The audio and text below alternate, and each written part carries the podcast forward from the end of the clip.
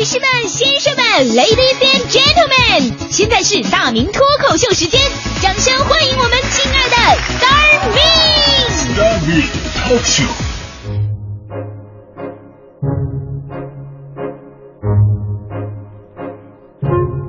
欢迎各位来到今天的大明脱口秀，我是大明。今天呢，咱们聊聊全国人民都非常喜欢的麻将。说全国人民都喜欢，真的一丁点儿都不夸张。正所谓嘛，十亿人民九亿麻，还有一亿在观察。放眼中国，从来没有一项娱乐活动能够像麻将一样。放眼全国通吃，而且每个地区啊都会根据自己的地域特色把麻将发扬光大。别的地方我不是那么了解，但是东北麻将文化我真太熟悉了。我从四岁开始被我爷爷启蒙，至今麻龄已经接近三十年了。东北农业发达，四季分明，所以啊，以前冬天的时候，老东北人也没什么事可干呢，啊，就猫在家里边打麻将。所以你要是在东北大街上找一个不会打麻将的老头老太太，几乎是不可能的。我爷爷奶奶就特别喜欢打麻将，小的时候家里人都上班啊，我爷爷我奶俩人啊，没法玩啊。看看我，我那时候还没上学呢，于是把我培养起来了，美其名曰赌坛新秀，天天陪他俩三家拐。后来我上班了，只要有空回去呢，都会陪他们打打麻将啊。跟他俩打麻将呢，平时跟平时朋友打麻将不太一样啊。你跟他俩打麻将，你不好意思赢，老头老太太不挣钱，你说你怎么赢啊？我收着点打吧，我不自摸不胡一般。结果实践证明我错了，不是我不想赢，而是我根本赢不了。老头老太太没啥事干呢，平时专业就是打麻将，每天八小时十六圈，跟上班似的。看我的牌跟透视一样，我胡什么要什么他们都知道。一天下来，我回来的飞机票钱那就没了。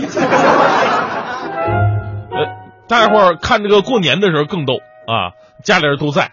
咱们中国人过年呢，都是一大家子在一起过嘛啊，最少也应该有十几号人。要是在家里边就一桌麻将，那肯定不够用。围观的人呐，个个是火烧屁股、摩拳擦掌啊。有一次过年，我爷、我奶、我爸还有我。我们四人打打麻将呢，这是我妈冲过来，冲冲过来就冲我喊：“小孩打什么麻将啊？寒假作业写完了吗？” 那天是寒假第一天，我上哪写完去？但是碍于我妈的淫威，我默默的离开写作业去了。就听身后噼里啪啦一阵洗牌的声音，然后听到我妈说话了：“到谁庄了？” 我相信各地的麻将迷们呢，肯定都是差不太多啊。但说到麻将呢，就问问什么？说它为什么说它是一种文化呢？啊，为什么说它是文化？不仅仅是玩的人多，玩法多，更是因为麻将拥有非常深远的历史背景。所以呢，玩麻将啊，你要是不知道麻将历史的话，你就俗了。首先说到这个麻将牌。是千百年来由多种棋牌活动融合演变而成的，然后呢，在清代道光至清末时期，形成了一套一百四十四张牌和每把十三张的定型打法。当然了，中国有些地区是打十七张的。而从麻将牌的组合设计来分析啊，一副麻将牌当中的任何一张牌都有着其特殊的意义和作用，具有鲜明的中国传统文化和意境。那关于麻将是怎么来的，已经没有什么。呃，确切的历史可以考证了啊，但大体上呢有两种说法。第一种说麻将啊源于江苏太仓护粮牌，当时呢是用来记录粮仓捕雀者的奖励，因为粮仓的天敌啊就是这些麻雀嘛。而将麻将分为筒、锁、腕三种，筒的图案呢源于火药枪的横截面，几筒则表示几支火药枪，锁呢也叫条，是指用。细绳啊，穿起来的这个麻雀，表示你消灭了多少雀患。奖金呢，就按鸟的多少来计算，最小的单位就是一锁，也就是一只鸟。万呢是赏钱的单位，几万就是最终领到赏钱的一个数目。这种牌啊，渐渐的具有娱乐作用了，发展成了如今的麻将。这个说法呢是稍微靠谱一点的。还有一个传说呢，被大家伙广为流传，因为这个传说演绎性特别的强，说这个麻将啊。跟这个《水浒传》里边这个一百零八个好汉是有关系的。据说明代的时候有一个学者，这名字叫做万秉条，听个名儿啊。他非常喜欢这个梁山好汉，于是呢，用一百零八个数字作为麻将牌的基数，并隐喻一百零八条好汉。比方说九条吧，隐喻的是九纹龙史进；二条呢，双鞭呼延灼。而麻将之所以分为万柄条三类，也是取其本人的姓名万柄条的谐音。每类啊，从一到九各有四张，刚好一百零八张。至于后来增加的东西南北中发牌啊，则是源于这样一个说法：一百零八条好汉是从四面八方汇聚到梁山的，所以才加上东西南北中这五个方位。那有些好汉呢，是这个富贵出身，那是发；有些呢是贫农出身，那就是白。最后加上各种花牌，整副牌就达到了一百四十四张了。所以呢，有学者表示啊，说麻将的设计。是来源于中国古代三十六天罡七十二地煞的思想，反映了中国古人朴素的宇宙观。后来越传越神了，说麻将啊包含宇宙道理呀。在中国古代的思想当中，三为奇数，九为吉数，所以万表万万顶条啊分别有九张。啊，除了这个三九之外啊，十二在古代文化当中也有重要地位。比方说十二生肖、十二时辰、十二个月。这种思想在麻将当中也得到充分体现。一百四十四张牌正好是十二的平方啊，一百零八也是十二的倍数。另外，在麻将的规则当中规定，每个人抓十三张牌，而十三乘以四个人等于五十二，正好暗合了一年有五十二个星期的规律啊。总之啊，我发现这学者真的是平时没啥事干的，越研究越夸张，就跟语文老师说鲁迅的文章越说越复杂是一个道理。哪天我也找个专家研究一下咱们的大明脱口秀，让我冲出地球走向宇宙，在开普勒四五二 B 上也火一把。麻将呢，从古至今呢就被大家伙喜爱。别说打麻将，这个有人说，哎，打麻将没文化是怎么怎么着的？我跟你说，根本就不是这样。好些个文化人呢，其实更爱打麻将。比方梁启超。梁启超呢，就是麻将的超级爱好者，而且他说过一句名言呢，说只有读书可以忘记打牌，也只有打牌可以忘记读书。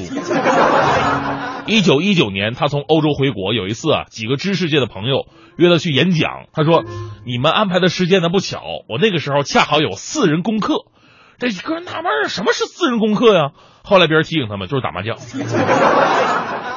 最后呢，我们就要说一个值得我们现在很多立法者需要考虑的一个问题了。我们都知道中国人喜欢打麻将，那打麻将呢也不太可能干玩，你总得压上点什么。前两天呢，我们报道了广州市民方先生，近日呢因为跟几个朋友打十块钱赌注的麻将，结果呢被警方行政拘留三天。这个事儿在网上引起了相当大的争议啊！你说这个跟朋友打麻将到底算是娱乐呢，还是算是赌博呢？一桌赌资八百四十块钱。平均每个人头上两百一，这到底算是怡情的小赌呢，还是伤身的大赌呢？首先，我们必须承认的，方先生打这个十块钱麻将被拘留啊，并不是有关部门乱作为。一来呢是扰民被举报了，二来呢八百四十块钱的赌资被认为符合治安管理办法当中的赌资较大的这么一个说法。所以说到最后啊，其实我们在纠结这一个问题，那就是赌资较大到底指的有多大啊？这也折射出我们在很多法律法规设定当中一个粗糙和模糊的点，缺少一个明确的标准。另外呢，即便可以找到各地自行设定的赌资标准，那随着时代的发展，这个标准的合理性又怎么样能保证呢？说实话，这个麻将的玩法很多，哎，决定了这这玩法决定了你能掏多少钱。咱们就说，方先生赌十块的算大了吧？可能很多朋友说我还赌一百，那那你这算大了。我就说不用打十块，咱就说打一块钱，用我们长春麻将玩法，站立搂宝夹三十二番，这三十二块每个人，还不算站立飘宝六十四番，这还不算蛋呢。长春还讲到蛋，四个一样叫做蛋，而且还讲真鸡真蛋，就是比方说腰鸡和一饼，你要抓这玩意儿的话，那是真鸡真蛋翻一倍。更可怕有旋风蛋，东南西北凑齐了以后，每抓一张东南西北就加一个蛋。中法玩也是一样，你说在这种情况之下，一块钱麻将随便几把也就金额较大。哎呀，所以说另外三个人要是想算计我的话，就让我赢，最后举报我就可以了。所以你们觉得麻将到底赌多大，它算是大呢？我们来听听律师的说法吧。大家好，我是北京市伟恒律师事务所的合伙人律师武涛。其实麻将应该怎么玩，就要分清楚，它到底是一种娱乐行为还是赌博行为，甚至它是不是涉嫌赌博罪。那么，其实娱乐行为和赌博行为之间的最大的区别在于，你的目的是为了娱乐还是盈利。根据最高人民法院、最高人民检察院关于办理赌博刑事案件具体应用法律若干问题的解释第九条的规定，不以盈利为目的的进行带有少量财物输赢的娱乐活动，以及提供棋牌室等娱乐场所只收取正常场所和服务费用的经营行为等，不以赌博论处。也就是说，对于不是以盈利为目的，只是出于娱乐消遣目的进行的游戏性质的活动，虽然带有少量财物的输赢，那么它是属于娱乐活动，不能够按照赌博处理。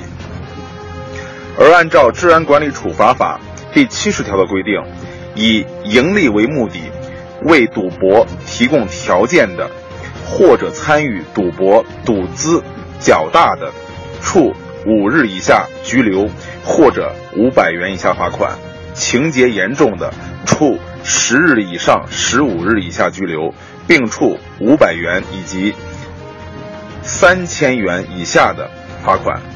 也就是说，以盈利为目的为赌博提供条件或者赌资较大的，就不是简单的娱乐活动，而是一般的违法行为了，是要受到行政处罚的。那么，什么叫做赌资较大呢？根据本条规定，赌资必须要达到数额较大才能给予治安管理处罚。赌资是否较大，是认定赌资是赌资是否较大，是认定赌博违法行为的一个客观标准。至于赌资是以个人用于赌博的款物计算，还是以参与赌博的人？用于赌博的款物总数计算，以及多少算赌资较大的问题，应当由公安机关在司法实践中呢，根据实际情况和当地的不同情况而定。比如说，北京市公安局实施治安管理处罚法细化标准试行的规定中，规定，赌博赌资较大的设定，处五百元以下罚款，赌资设定为。五百元以下，处五日以下拘留的，赌资设定为五百至一千元以下；处十日以上十五日以下拘留的，并处五百元以上三千元以下罚款的，那么它的赌赌资的设定为一千五百元以上。那么更严重的一点就是赌博罪了。我国刑法第三百零三条规定了赌博罪。那么赌博罪呢？它是以盈利为目的，聚众赌博或者以赌博为业的，处三年以下有期徒刑、拘役或者管制，并处罚金。所以麻将可以玩，但是麻将还得好好玩。